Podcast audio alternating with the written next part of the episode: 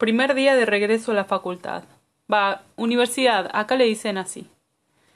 Escucho a las personas hablar, cómo piensan, qué dicen. Me parecen tan expansivos. Me recuerdan a Lautaro.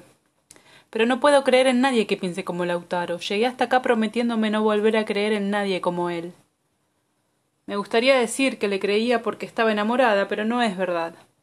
En ese momento pensar como pensábamos era más fácil que pensar de una manera más saludable, por decirlo de alguna manera. Quizás porque los pensamientos venían con la fuerza de un tornado, pero ¿quién quiere estar en un tornado ahora? A lo mejor no queríamos saber la verdad. Preferíamos tener la ilusión de que podíamos poner play todas las veces que quisiéramos, pero no iba a cambiar la letra ni la melodía.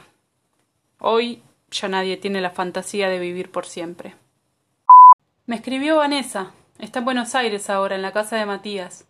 Te copio una parte porque está muy en sintonía con lo que me contás en tu última carta. Estoy más o menos. Quiero enamorarme. Hace mucho que no me enamoro. Me cansé del otro. A mí me gusta salir, bailar, pero quiero otra cosa.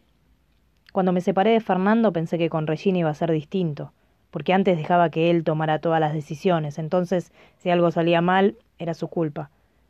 Después las decisiones las tomaba yo, y la más fuerte había sido esa, estar con una mujer. A mí me cuesta mucho. Mi mamá no lo soporta, y con mi papá no me hablo hace más de un año. Igual no es por haberme hecho torta. Estaba todo mal desde antes.